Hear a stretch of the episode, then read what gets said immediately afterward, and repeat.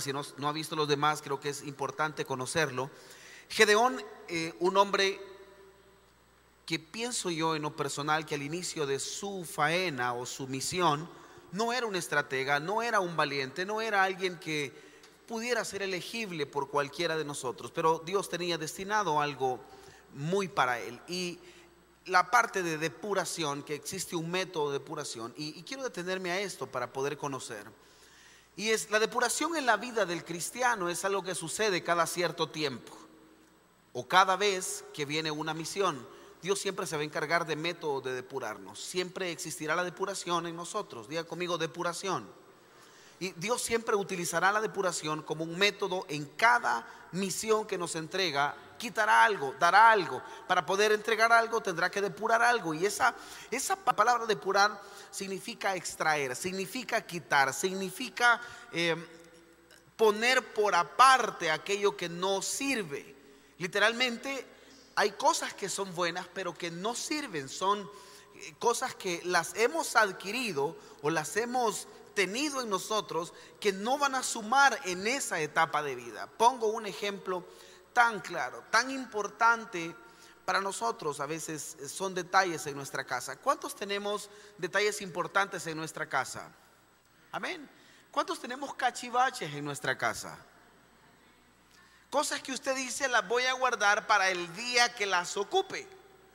Pero ese famoso día, cuando yo las ocupe, a veces no llega nunca. Quiero hacer remembranza de años atrás, cuando nosotros guardábamos todas las botellas de Coca-Cola, de dos litros, de un litro, en aquel entonces era de un litro, no existían, y era un botellal en mi casa eh, que no le puedo explicar y decíamos para el día que las ocupemos. ¿Quiénes tenemos cumbos, botellas, depósitos para el día que las ocupemos?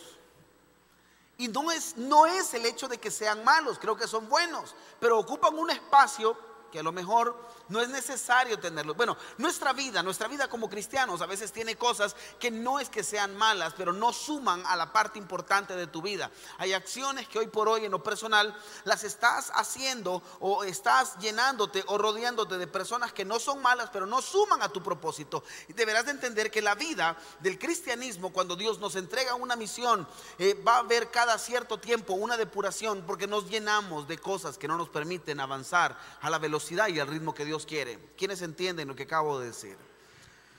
Quiero entender y poner una premisa antes de, esto. Las depuraciones traen un leve quebrantamiento.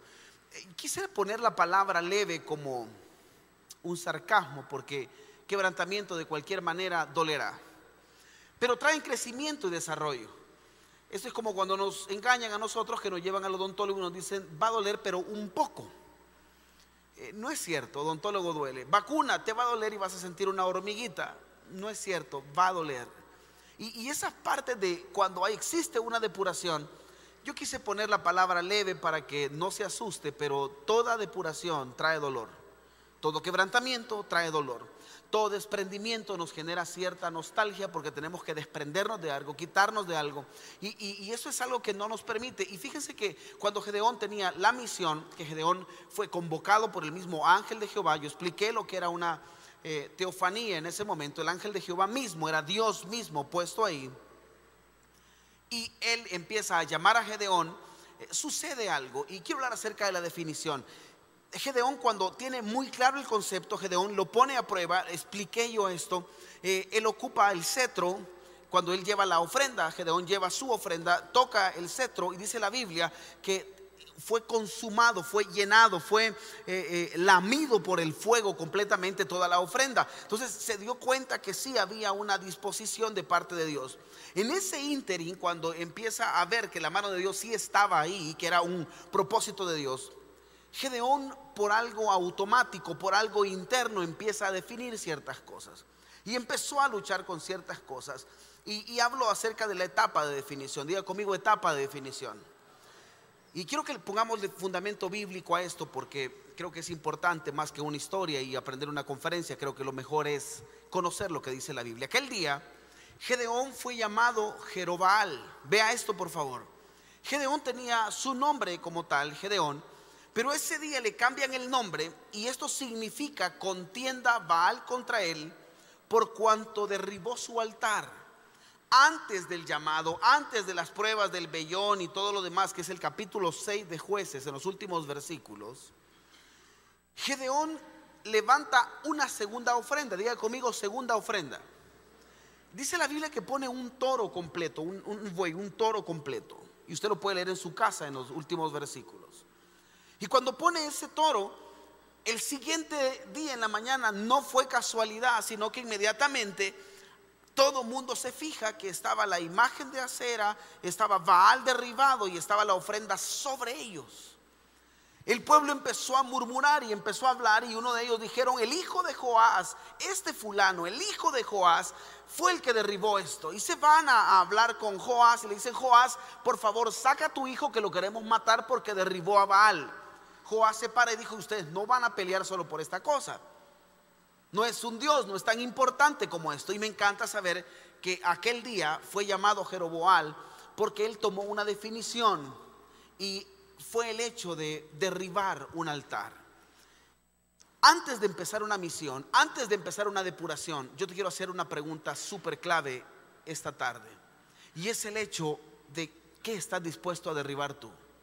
Porque Dios no va a entregar cosas más estratégicas. Y Dios estaba viendo qué tanto había. Él se revela con su presencia. Él conoce en ese momento a Dios a través de la ofrenda que fue, eh, eh, fue llevada a los cielos. Pero en ese momento mira la actitud de un Gedeón que empieza a tomar decisiones basados en santidad y basados en integridad. Ese Gedeón que le llamaron por nombre Jerobaal, porque en ese momento tomó una definición, llevó a conocer otras etapas de su corazón. Y me encanta saber porque Dios jamás le dijo derriba a Baal. Jamás Dios le dice a, Gedeón, por favor, quiero que derribes todos los altares que están ahí, sino que fue un acto genuino al conocer la presencia de Dios. Dios previo a cualquier misión que va a entregar en tu vida, conocerá primero qué es lo que está en tu corazón, que define tu corazón, que estás dispuesto a derribar de aquello que no te permite ser y avanzar en la nueva etapa de tu vida. ¿Alguien entiende lo que estoy hablando? 2020 se viene una nueva etapa, nuestra iglesia viene a una nueva etapa. Alguien dice amén a eso. Entonces Dios quiere conocer, quiere saber quién está dispuesto después de conocer su presencia a derribar su un Baal o un altar que no esté haciendo algo en su vida. Cuando posees un llamado de Dios, tus acciones serán continuamente depurar todo aquello que no te deja crecer. Un acto automático es un acto que te permite automáticamente empezar a depurar. No es algo que lo ensayas, no es algo que, alguien debe de aconsejártelo, tiene que nacer de ti. Dile al que está a su lado, debe nacer de ti. Dígaselo por favor, debe nacer de ti. Es esa depuración, no es algo que alguien te diga, estos son los siete pasos para depurar. Si tú miras algo que no está sumando a tu vida, no porque sea malo, sino porque no suma en ese momento en tu vida, depúralo. Fue un acto genuino, fue un acto sincero, fue un acto de reconocimiento, fue un acto de nueva vida de Gedeón. Yo creo que Gedeón al momento de ver a Dios en su vida, en el entorno de un propósito, empezó a tener acciones que lo llevaban. Existirán cosas que ya no se acoplan a tu estilo de vida. Voy a volver a repetir esto. Existen cosas que ya no se acoplan a tu estilo de vida. Ya no podrás ser el mismo. ¿Sí me entiende lo que estoy hablando? Y no hablo solo de un nuevo nacimiento y no hablo solo de salvación. Yo estoy hablando esta tarde de un estilo de vida, de misiones que a veces Dios te entrega y no puedes seguir orando el tiempo que orabas, no puedes seguir adorando de la forma que adorabas. Hay cosas que deben depurarse hoy. Yo no he dicho que la adoración sea mala, pero después de tantos años de cristianismo, el adorar de la misma manera creo que debería de evolucionar. ¿Alguien entiende lo que estoy hablando? Ya no puede ser el mismo que oraba cinco minutos y con eso te llenabas. Cuando tú vas avanzando en el Señor, cinco minutos se quedaron muy atrás. ¿Alguien entiende lo que hablo? Y hay gente que ya eh, ora de la misma manera como oraba antes. Y no es que la oración sea mala, pero el método que estás ocupando, la forma que estás ocupando, el tiempo que estás ocupando, ya no es el mismo. Intimidad con Dios ya no puede ser la misma. Debes de tener tiempos de intimidad más fuertes con Dios. Aquellos que servimos debemos de tener tiempos de intimidad más fuerte con Dios. Aquellos que necesitamos más de Dios debemos de tener ese tiempo. Quiero hablar acerca de la disposición 30K. Diga conmigo disposición 30K. 30K significa 30 mil. Habían 30 mil fulanos que estaban dispuestos. Primero dije definición, ahora hablo de disposición. Y habían 30 mil que estaban dispuestos y estaban con todo el corazón para poder hacerlo. Jueces 7.1 dice, levantándose pues de mañana Jerobaal, el cual es Gedeón, y todo el pueblo que estaba con él, diga conmigo todo el pueblo. Todo el pueblo estaba dispuesto.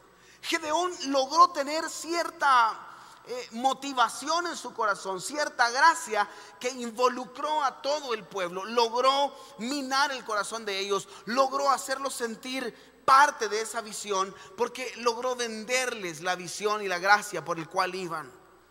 Acamparon junto a la fuente de Jarod y tenía el campamento de los madianitas al norte, más allá del collado de More, en el valle. ¿Qué es lo que sucede acá? Todo el pueblo estaba dispuesto. Como cuando usted mira gente dispuesta, diga conmigo gente dispuesta. Y a mí me encanta ver la iglesia cuando está dispuesta. Me encanta ver familias cuando están dispuestas. Aquí hay gente que está dispuesta a veces a servir. Aquí hay gente, si, hiciéramos convocatoria para repartir comida en las calles, yo le puedo asegurar que casi el 100% me atrevería a decir que dirían vamos y lo hacemos. La disposición es clave, pero he entendido algo. La disposición es clave, pero no es un todo. Voy a volver a repetir esto. La disposición es clave, pero no es un todo. En la disposición estaba todo el pueblo y la disposición tenía eh, una conglomeración de personas y usted no sabía lo que había ahí y Dios necesitaba hacer algo más específico, pero la disposición sí es clave. Entonces el Señor necesitaba depurar la disposición. Qué, duro esto, ¿verdad? Porque cualquiera diría, ¿cómo es que el Señor quiere depurar la disposición si todos quieren? Diga conmigo, todos quieren, dígalo fuerte, todos quieren. Pero que tú quieras no significa que Dios en ese momento necesite de todos nosotros. Hay misiones a las que yo no voy. Voy a volver a repetir esto, porque no solo Dios depura a algunos, nos depura a todos. Hay misiones de las cuales yo no soy parte. Y debo de entender que por mucha disposición que tenga, necesitará algún día de mi vida hacerme a un lado. Porque no basta solo con la disposición. ¿Se imagina usted que digan, necesitamos salvar a todos los niños que tienen cáncer en el país y vamos a operarlos de X cosa? Y yo diga, amén, y tengo la disposición. ¿Puedo hacerlo? No. Entonces necesitamos una depuración de la disposición. La iglesia a veces es, inclusiva, la iglesia a veces logra eh, querer tener una disposición amplia de, de, voluntad y decir, yo estoy dispuesto, pastor, llámeme donde sea, pero déjame decirte algo, hay etapas en tu vida que por mucha disposición que tengas necesitas ser depurado. Por eso Dios te ha sacado muchas veces de procesos. Gedeón iba muy motivado con todo su pueblo. No era ni pueblo de él porque no era el encargado del pueblo. Iba todo el pueblo con él. Y Dios le habla y le dice, Gedeón, tengo un clavo ahí, todo el pueblo está contigo y me encanta. Y sucede lo siguiente, la disposición sin preparación es como la fuerza sin astucia. Yo volver a repetir esto. ¿Se imagina usted que nos hicieran un reto? ¿Quiénes, ¿Quiénes jugaron algún día en la vida fútbol? ¿Y quiénes juegan fútbol acá? Y supongamos que viene un equipo de Brasil por ahí y nos dicen, pastor, saque un equipo de edificadores. Y llevamos a todos los que estamos hoy en el servicio de las 4 de la tarde aquí. Yo le puedo asegurar que la disposición está. Iríamos unos con perfil papi fútbol acá. Pero la disposición sin preparación es como la fuerza sin astucia. De nada me sirve que tengamos la disposición si vamos a perder. De nada me sirve, iglesia, se lo digo con todo mi corazón, de nada me sirve usted que diga, y voy a derribar al enemigo y lo pondré bajo el estrado de mis pies. Y usted diga, permitime, permitime, me encanta tu disposición. ¿Cuánto oras? ¿Cuánto estás en intimidad con Dios? ¿Cuánto te has relacionado con Dios? Porque de nada sirve la disposición sin preparación. Puede estar dispuesto, pero si no hay preparación, vas a una posible, segura derrota. La iglesia, lo que sucede es que nos llenamos de gente de disposición y vamos, yo lo creo en fe, amén. Vienen derrotados y dicen, no sé qué pasó, pastor. Sencillo, había disposición, pero no había preparación. Valentía 10K, diga conmigo valentía 10K. Dígalo más fuerte, valentía 10K. Jueces 7:3. Ahora pues, haz pregonar en los oídos del pueblo diciendo, quien tema y se estremezca, madrugue y devuélvase desde el monte de Galaad. Y se devolvieron de, de los del pueblo 22 mil y quedaron 10 mil. Impresionante. Le dijo, mira, por favor, solta un rumor por ahí. No le dijo, parate y decíselo a todos. Le dijo, haz pregonar en los oídos del pueblo, que se rumore por ahí. Que se hable entre ellos, que se pueden ir. Porque no me sirve la disposición simplemente. Si no tienen valentía, esta cosa no funciona. Porque algunos tenemos la disposición, pero no tenemos valentía. Algunos hablamos de querer avanzar en el cristianismo. Yo no sé quién te vendió una etapa de cristianismo y te dijo que este asunto era fácil. No es fácil. Voy a volver a repetirlo y te lo voy a decir, pero no para que te asustes. Pero meterse al cristianismo no es fácil. Porque empiezas a hacer lo correcto y las luchas, las tentaciones serán más grandes. Aquel que dejó de beber lucha contra aquello que, que se pone enfrente y será tu lucha todo el tiempo. Aquel que su problema eran las faldas luchará todo el tiempo con ese tema. Porque el enemigo sabe por dónde agarrarte. Alguien entiende lo que estoy predicando. Entonces tu lucha será esa parte. Nadie dijo que el evangelio era fácil. El punto es que no solo es disposición, no solo es venir y congregarme. Tengo la disposición de ir a la iglesia. Nadie dijo que solo es venir a la iglesia. Hablamos también de valentía. Hablamos de un espíritu diferente. Alguien entiende lo que estoy predicando. Y la iglesia debe de entender que la valentía juega un papel importante. Y en ese momento le dijo, por favor, que se rumore por todo el pueblo, que se diga, que si no están dispuestos, mejor que se vayan. Qué dura esta palabra.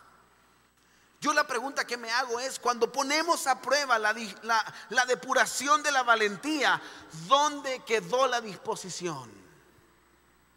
Porque en la primera parte, usted lo leyó conmigo, dice, todo el pueblo estaba con él.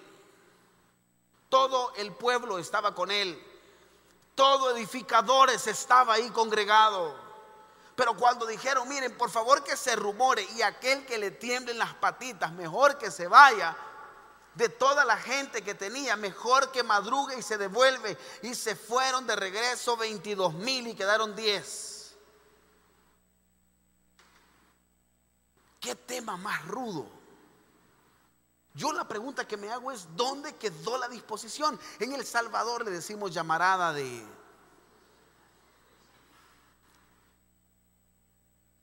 Que usted mira gente que dice, y vamos, y sirvamos, y ahí vamos, y yo voy ahí, y el logo, y yo, y evangelismo, y nada qué. Sí.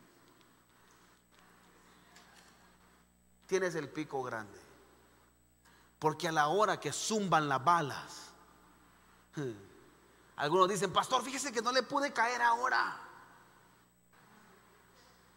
Hoy no, pastor, pero ahí usted sabe, el pecho aquí con todo.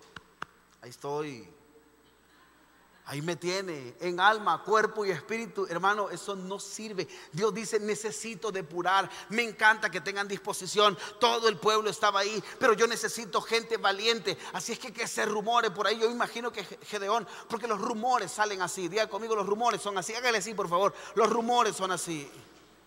Y este Gedeón ha de haber soltado un par de cosas y ha de haber dicho, díganle a aquellos que tienen miedito, que se vayan.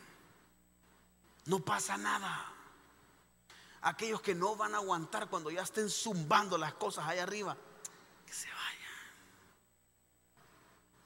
Se rumoró y empezaron a decir, todo quizás esto va serio, ¿verdad? Iba serio. Se iban a matar, se iban. ¿Usted entiende lo que estoy hablando? Ahí no iban a jugar, ahí iban a matarse. Cuando existen personas que de repente me dicen, pastor, a mí me encantaría servir en el ministerio tal, y me encantaría servir en el ministerio tal. Y usted me mira a mí que yo le hago larga. Es porque no lo quiero exponer, porque no solo es disposición. Tan bonito que es el ministerio de matrimonios. Me encantaría estar ahí. Yo le sonrío y le digo, vamos a orar, ya va a ver y vamos a darle con todo. Yo me le zafo. Porque no solo es disposición.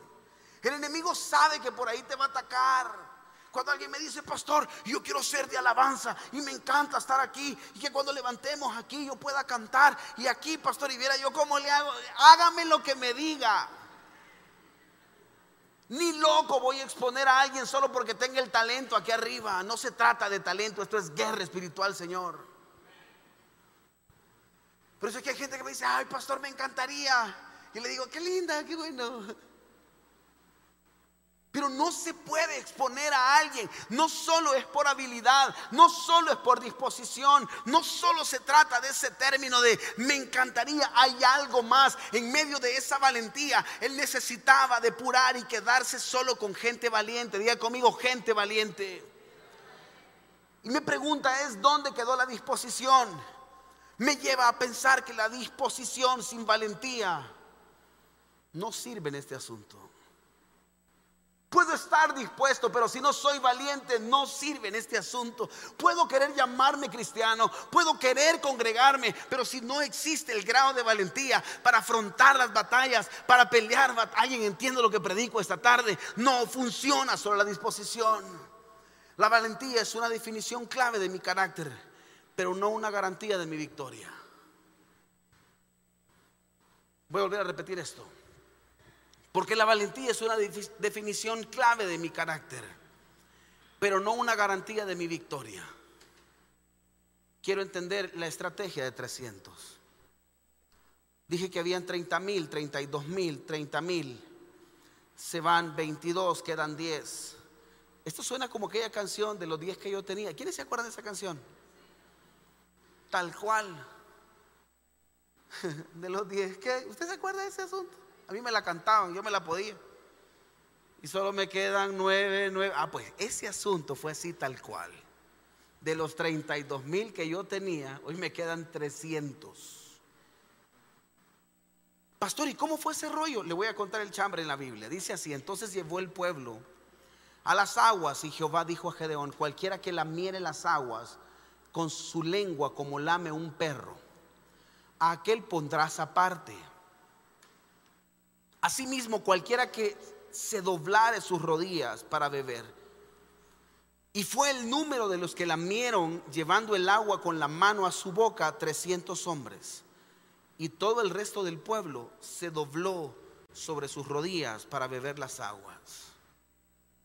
¿Qué rollo más grande? Yo he entendido que rodearte de estrategas te garantiza que los procesos y métodos tengan efectividad. Y el Señor no le interesaba solo disposición ni solo valentía.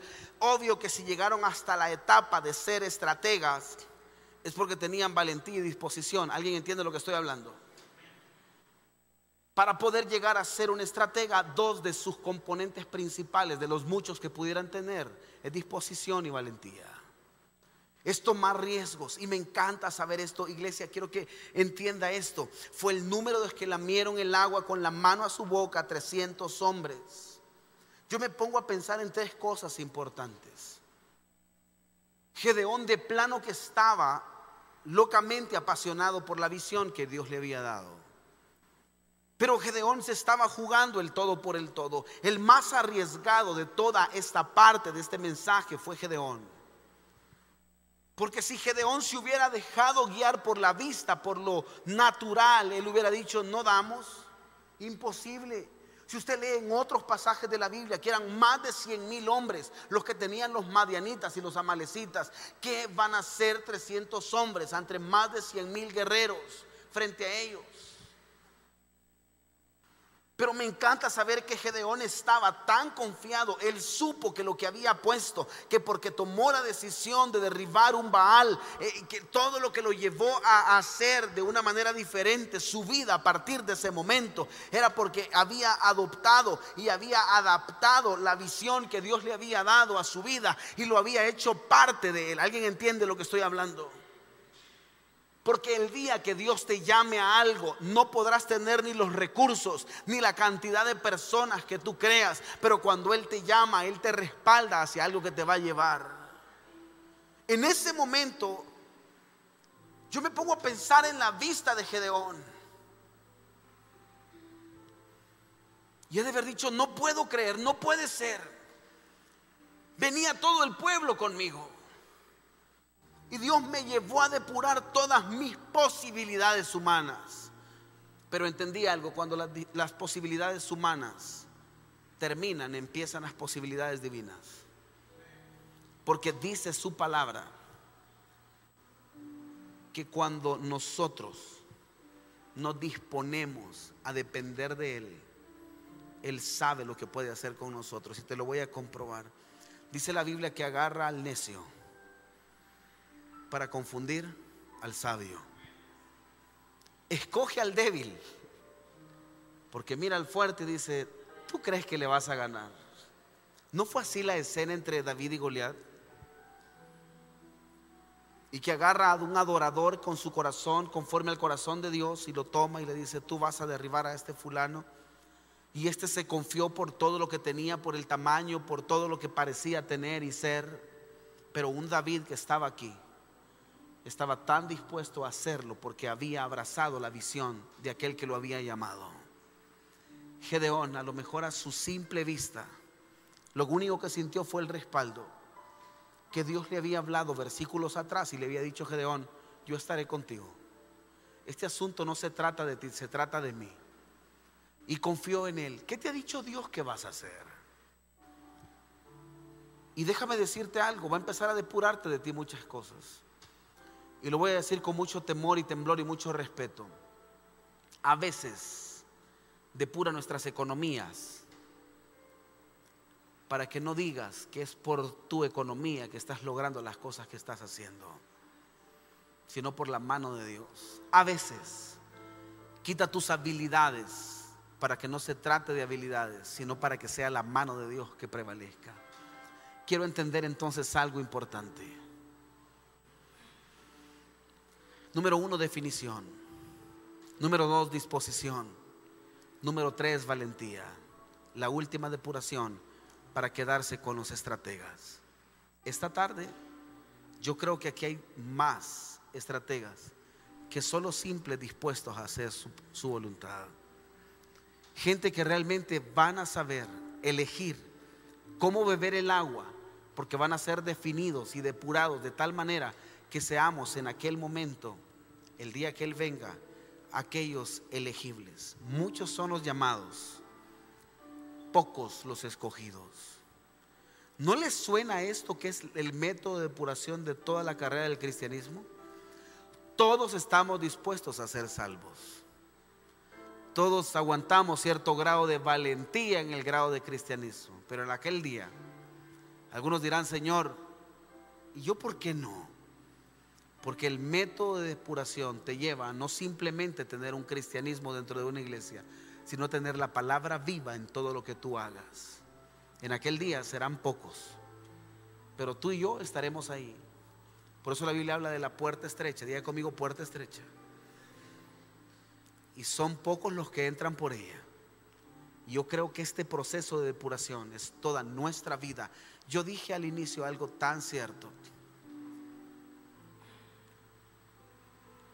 Y dije esto, la depuración en la vida de los cristianos es algo que sucede cada cierto tiempo o cada vez que viene una misión a tu vida.